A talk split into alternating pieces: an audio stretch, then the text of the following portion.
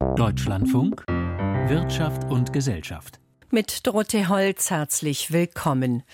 Man kann es mit Fug und Recht eine schwere Geburt nennen, den Haushalt für das Jahr 2024. Jetzt steht er. Geplant sind Ausgaben in Höhe von fast 477 Milliarden Euro. Darüber debattiert ab heute der Bundestag. Auf der Einnahmeseite machen Steuern den dicksten Brocken aus. Steuern, die für Investitionen in die Bahn, in das Straßennetz, für den Sozialetat verwendet werden. Eine riesige Steuervermeidungsmaschine war der sogenannte Cum-Ex-Skandal. Investoren prellten den Staat um mindestens 10 Milliarden Euro. In Frankfurt fiel ein wichtiges Urteil.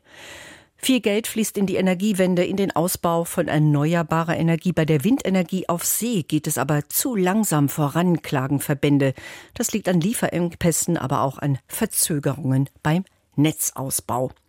Doch zunächst schauen wir auf die aktuelle Streiklage. Nach der Lokführergewerkschaft GDL schlägt Verdi diese Woche einige Pflöcke ein. Am Freitag plant Verdi bundesweite Warnstreiks im öffentlichen Nahverkehr. Schon am Donnerstag sollen die Flughäfen laut Berichten bundesweit bestreikt werden, mit erheblichen Auswirkungen. Roman Warschauer. Flugpassagiere in Deutschland müssen sich für Donnerstag auf erhebliche Störungen im Flugverkehr einrichten. Wie der Hessische Rundfunk erfahren hat, soll an diesem Tag bundesweit bei den Sicherheitskontrollen gestreikt werden. Die Gewerkschaft Verdi wird demnach ab dem frühen Morgen die rund 25.000 Beschäftigten in der Luftsicherheitsbranche zum Arbeitskampf aufrufen. Gestreikt werden soll dann bis Mitternacht. Verdi wollte sich offiziell dazu nicht äußern. Sollte tatsächlich gestreikt werden, könnten unter anderem keine Passagiere, Mitarbeiter und Waren mehr kontrolliert werden, die in den Sicherheitsbereich müssen. Faktisch dürfte damit, je nach Streikbeteiligung, der Luftverkehr in weiten Teilen Deutschlands lahmgelegt werden. Derzeit verhandelt die Gewerkschaft Gewerkschaft mit dem Arbeitgeberverband über einen neuen Tarifvertrag. Unter anderem geht es um höhere Gehälter. Bisher gab es in drei Verhandlungsrunden keine Einigung. Weitere Gespräche sind für die kommende Woche geplant. Roman Warschauer berichtete. Was lange währt, wird endlich gut, heißt es. Das glaubt die Regierungskoalition, aber nicht die Opposition. Seit heute wird im Bundestag über den Haushalt 2024 debattiert, der mit großer Verzögerung an diesem Freitag verabschiedet werden soll. Die Schulden steigen, aber die Schuldenbremse soll eingehalten werden. Die Wirtschaftsweisen dringen derweil auf eine Reform. Johannes Kuhn über einen schwierigen Haushaltsprozess.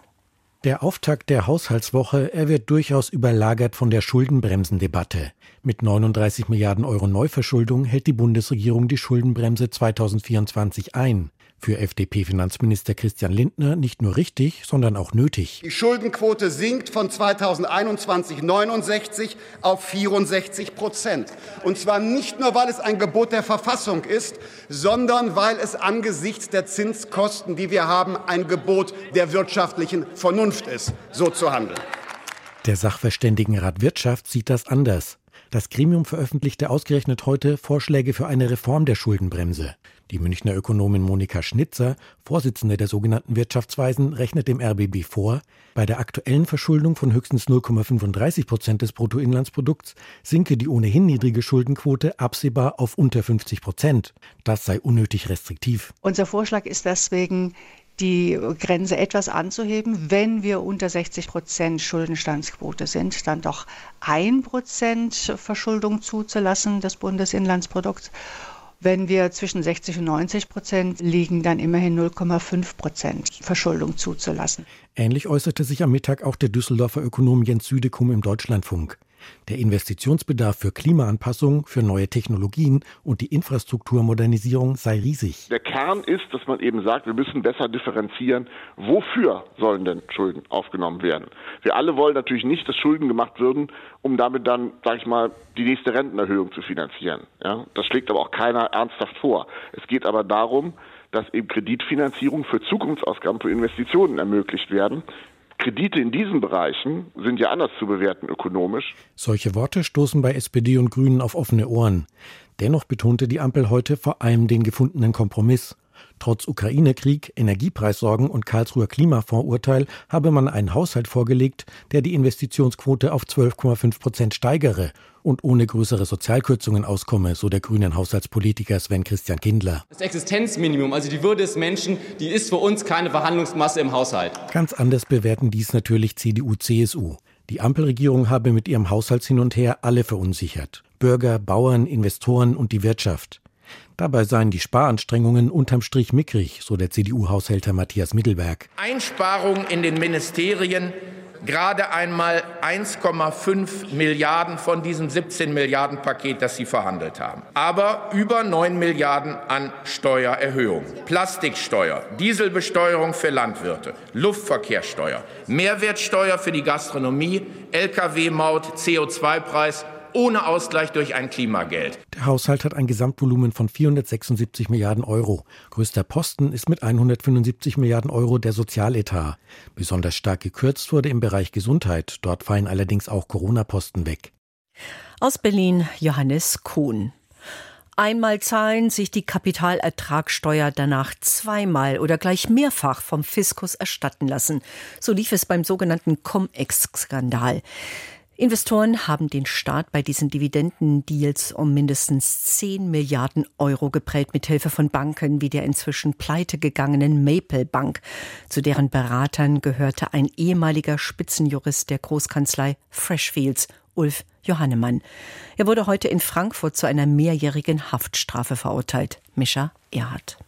Dreieinhalb Jahre Haft für den ehemaligen Staranwalt Ulf Johannemann von der renommierten Kanzlei Freshfields Bruckhaus-Deringer. So lautet das Urteil des Frankfurter Landgerichtes. Dabei stellte Richter Werner Gröschel in seiner Urteilsbegründung fest, dass Johannemann als anwaltlicher Steuerberater der Maple Bank eine zentrale Rolle im Cum-Ex-Betrug gespielt und vorsätzlich gehandelt habe. Oberstaatsanwalt Georg Ungefuck wir sind im Wesentlichen mit dem Ausgang dieses Strafverfahrens und dieser Hauptverhandlung zufrieden. Es war ein sehr langes und sehr anspruchsvolles Strafverfahren und ähm, das im Wesentlichen dann auch ein besonderes Verfahren war, weil es hier erstmals auch um die Verantwortlichkeit eines anwaltlichen Beraters ging. So fand Richter Werner Gröschel in seiner Urteilsbegründung auch deutliche Worte. Er zitierte die Bundesrechtsanwaltsordnung, die damit beginnt, dass der Rechtsanwalt ein unabhängiges Organ der Rechtspflege sei. Und das rechtfertige eben in keiner Weise, dass man sich hinter das Argument zurückziehen könne, man handle nur nach den Wünschen seiner Kunden. Und auf den Cum-Ex-Betrug bezogen sagte Gröschel, dass es nur darum ging, dem Staat in die Kasse zu greifen. Sogar Grundschüler würden verstehen, dass einmal bezahlen und zweimal kassieren Unrecht sei. Denn darum ging es. Finanzakteure haben Aktienpakete rund um den Dividendenstichtag hin und her geschoben, mit dem Ziel, sich vom Staat die Kapitalertragssteuer der Geschäfte mehrmals rückerstatten zu lassen. Da gab es offensichtlich eine Gruppe von Akteuren, die gemeint hat, sie stehen irgendwie über dem Gesetz oder der, der Staat kapiert das nicht. Sagt Gerhard Schick, Vorstand der Bürgerbewegung Finanzwende. Und äh, deswegen freue ich mich heute über das Urteil und hoffe, dass äh, genug Menschen das verstehen. Und ich hoffe auch, dass Johannemann nicht der letzte Jurist ist, den da der Rechtsstaat zur Verantwortung zieht. Da sind noch andere aktiv gewesen und ich hoffe, dass äh, kommen weitere Urteile dieser Art. Mit dem Urteil zu dreieinhalb Jahren Haft ist das Gericht hinter der Forderung der Staatsanwaltschaft zurückgeblieben, die eine Gefängnisstrafe von fünfeinhalb Jahren gefordert hatte. Ein führender Manager der Maple Bank wurde in dem Verfahren heute zu einer Freiheitsstrafe von zwei Jahren auf Bewährung verurteilt. Auch der Stuttgarter Steueranwalt Eckhard Seid begrüßt die Gerichtsentscheidung. Seid hat wesentlich zur Aufklärung der Cum-Ex-Kriminalität beigetragen. Die angesehensten Rechtsanwälte, die angesehensten Banken schließen sich zusammen, um in einer verdeckten Aktion arbeitsteilig Hunderte von Millionen im Einzelfall aus der Staatskasse zu rauben. Also man kann es eigentlich gar nicht fassen. Und ich denke, so ging es auch den Gerichten. Durch Cum-Ex-Kriminalität ist der Fiskus Schätzungen zufolge um mindestens 10 Milliarden Euro betrogen worden. Es handelt sich um den größten Steuerraub aller Zeiten. Dabei handelt es sich in der Tat um eine hochkomplexe und sehr organisierte Steuerhinterziehung, was auch Richter Werner Gröschel in Frankfurt betonte. Er sprach von hoher krimineller Energie und bandenartigen Strukturen. Und diese Eigenschaften der Cum-Ex-Raubzüge entsprechen ziemlich exakt den Kriterien, mit denen organisierte Kriminalität definiert wird. Die Verurteilten können noch Rechtsmittel einlegen, Mischa Erhard berichtete. Wirtschaft verstehen mit unserem neuen Wirtschaftspodcast Crashkurs, der Antworten auf drängende Fragen unserer Zeit in der Vergangenheit sucht. Ich bin Sandra Pfister und ich hoste Crashkurs Wirtschaft trifft Geschichte. Das ist ein neuer Wirtschaftspodcast bei uns im Deutschlandfunk.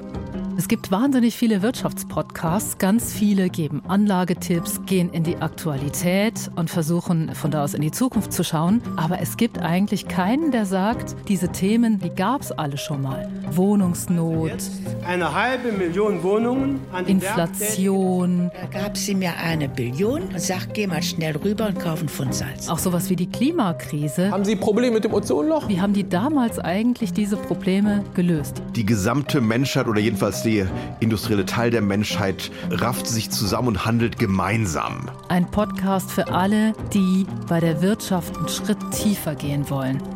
Crashkurs. Wirtschaft trifft Geschichte. Der Podcast. Ab Freitag in der DLF Audiothek App und um 17.05 Uhr im Programm.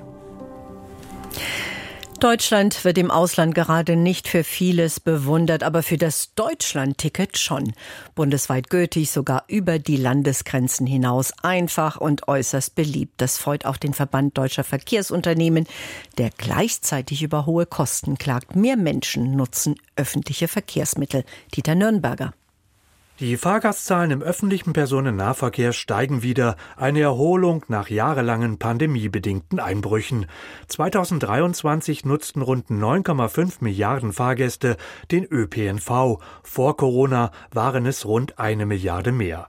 Doch bleiben gleichzeitig die Kosten für die Verkehrsunternehmen weiterhin hoch, zu hoch, wie der Dachverband VDV bei seiner Jahresbilanz feststellt. 2023 zahlte die Branche beispielsweise knapp 60 Prozent mehr für Strom, doch sind gleichzeitig die Ticketpreise um über 20 Prozent gesunken, was vor allem mit dem Erfolg des 49 Euro oder Deutschland-Tickets zusammenhängt. 11 Millionen Nutzerinnen und Nutzer gibt es inzwischen. Eine Erfolgsgeschichte, so VDV-Präsident Ingo Wortmann. Aber wir benötigen einen gesicherten Finanzierungshorizont und ich sagte das, je weniger Einnahmen wir vom Markt kriegen und je mehr wir über Zuschussmittel bekommen, desto mehr sind wir eben auch auf die Überjährigkeit und die Zuverlässigkeit dieser Zuschussmittel an dieser Stelle angewiesen. Der Monatspreis des Tickets ist im Wesentlichen politisch festgelegt worden. Die Einnahmeverluste für die Verkehrsunternehmen beziffert der VDV für das vergangene Jahr auf knapp zwei Milliarden Euro. Der Preis ist für dieses Jahr nach einem Beschluss der Länderverkehr Verkehrsminister garantiert. Doch wie weiter? Der VDV möchte ihn an einen Index mit Kennziffern der Branche koppeln, damit das mittelfristige Ziel 15 Millionen Kunden auch erreicht werden kann. Doch weiß auch Inge Wortmann, dass zu hohe Preissteigerungen kontraproduktiv sein können. Wir können auch formulieren, dass wir jetzt keine eklatanten, erheblichen Preiserhöhungen wollen, weil nämlich der Effekt dann wieder in die Hose geht auf gut Deutsch. Also einfach zu sagen, oh, wir haben uns vertan, das kostet jetzt mal 79 Euro. Das halten wir auch nicht für klug und für richtig. Immerhin, rund 95 Prozent der Deutschland-Ticket-Nutzer sind zufrieden. Allerdings seien lediglich rund 4 Prozent sogenannte Systemeinsteiger. Sie haben vorher ein anderes Verkehrsmittel benutzt. Und viele Fragen einer künftigen Finanzierung des ÖPNV seien leider immer noch offen. Weitaus drastischer bewertet der Dachverband, der rund 180 Verkehrsunternehmen vertritt, die Situation im Schienengüterverkehr. Hier wird inzwischen ein Einbruch bei der Transportleistung verzeichnet. Der Anteil der Schiene am gesamten Güterverkehr betrage nur noch unter 20 Prozent. Das Ziel der Bundesregierung bis 2030, ein Viertel Marktanteil zu erreichen, sei in weite Ferne gerückt. VDV-Präsident Ingo Wortmann. Das liegt daran, dass die Stromkosten steigen, dass der Diesel bei Lkw günstiger ist. Das liegt an der Störung von Lieferketten und das liegt vor allen Dingen auch an der Qualität der Infrastruktur, die dringend verbessert werden muss. Kritik an der Bundesregierung. Sie habe beispielsweise die Trassenpreisförderung im Schienengüterverkehr um 120 Millionen Euro reduziert, ebenso die Anlagenpreisförderung und Infrastrukturmittel. Und auch für die Zukunft sieht der VDV erhebliche Finanzierungslücken, etwa beim Ausbau des digitalen Zugsicherungssystems ETCS. Auch beim Ausbau der Windenergie hat die Regierung ehrgeizige Ziele, die allerdings von der Wirklichkeit noch weit entfernt sind. So geht es bei der Windenergie zwar voran, doch nicht schnell genug. Das liegt an Problemen bei Lieferketten, beim Netzausbau, aber auch am Widerstand von Bürgern. Windkraftverbände haben Bilanz gezogen, dazu mehr von Bastian Brandau.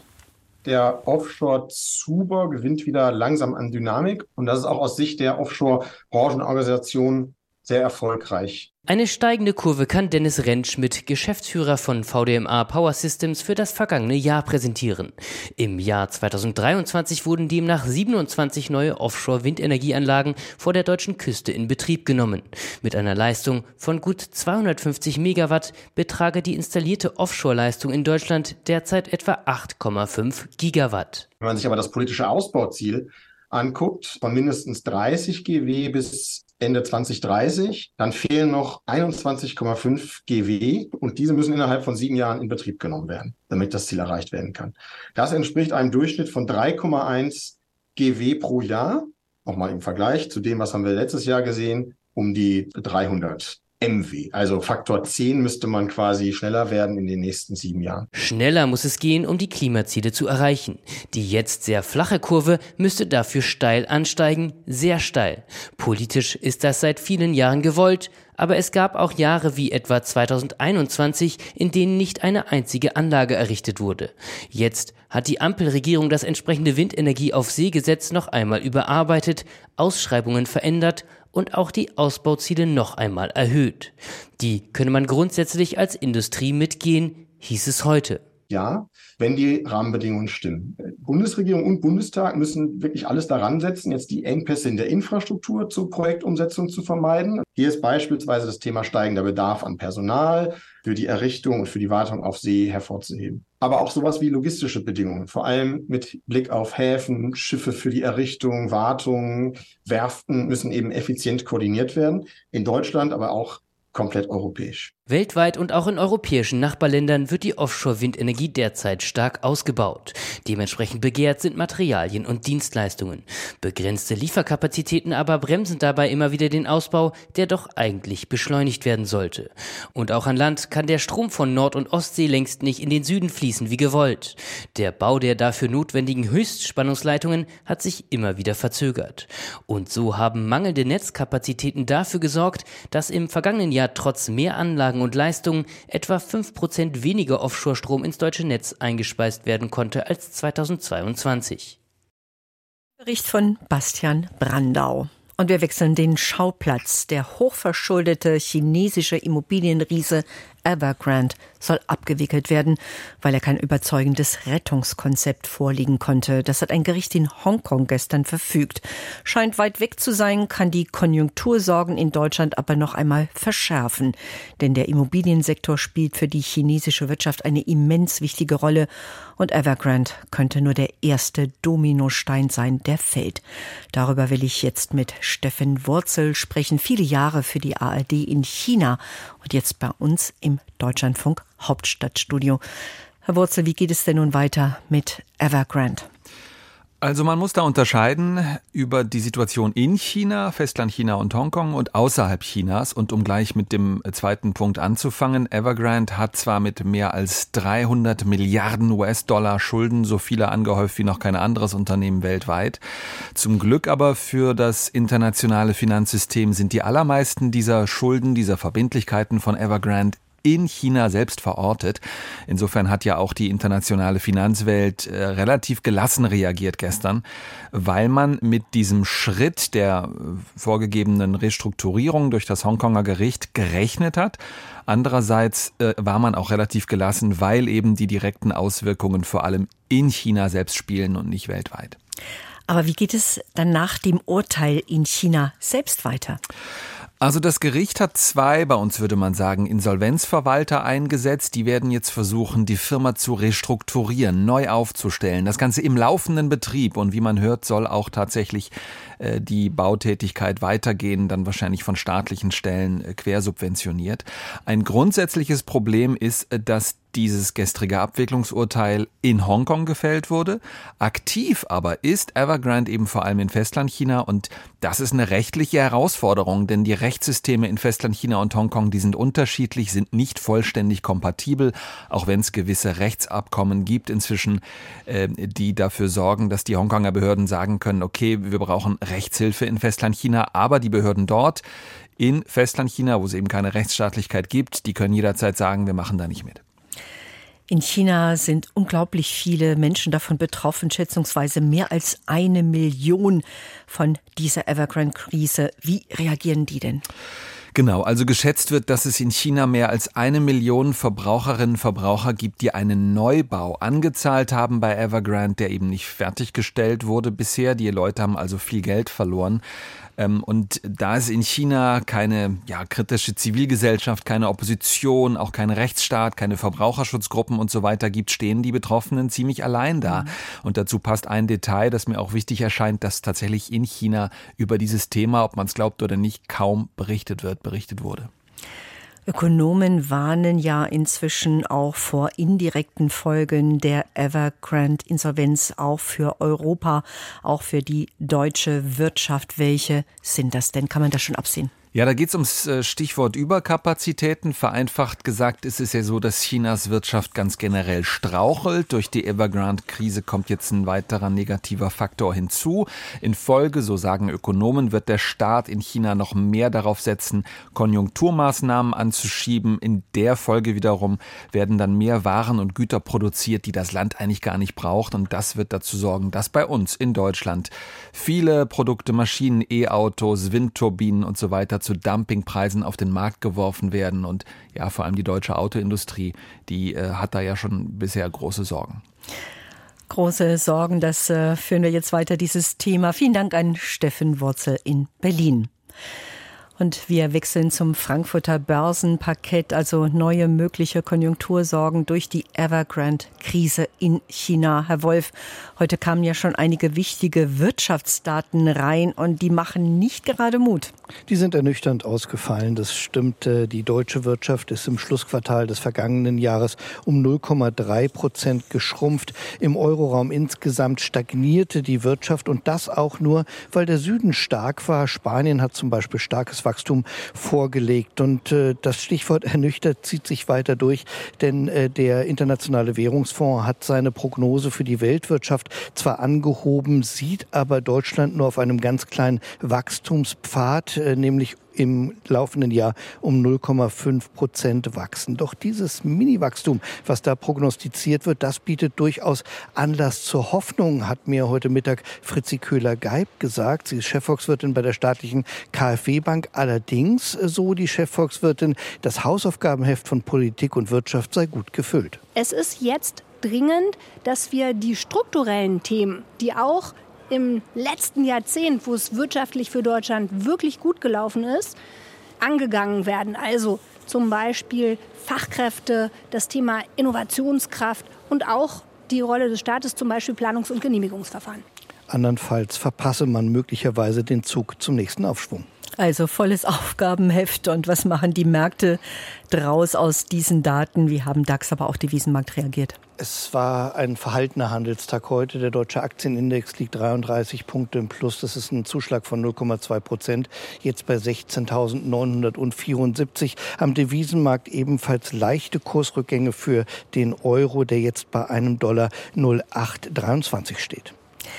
Der Verband der Automobilindustrie, der verbreitet auch richtig viel Pessimismus, hat den Standort Deutschland als größte Schwachstelle einer erfolgreichen Transformation bezeichnet. Man muss sich vielleicht aber an die eigene Nase fassen. Die Autobauer, die hinken ja selbst hinterher bei E-Autos. Wie sieht es aus? Ja, da prognostiziert der Automobilverband einen Einbruch beim Absatz der E-Automobile um 14 Prozent im laufenden Jahr. Äh, der deutsche Markt sei allgemein sehr schwach, heißt es immerhin, aber schöpfe man Wachstum aus den USA USA und aus China. Das hat auch die Autoaktien ein bisschen belebt. Ganz kurz noch, EU-Kartellwächter haben Reifenhersteller durchsucht, auch Continental. Warum? Das äh, geht um den Verdacht möglicher Preisabsprachen unter den Reifenherstellern und drückt den Kurs um 1,2 Prozent. Dann noch Anleihen und Gold.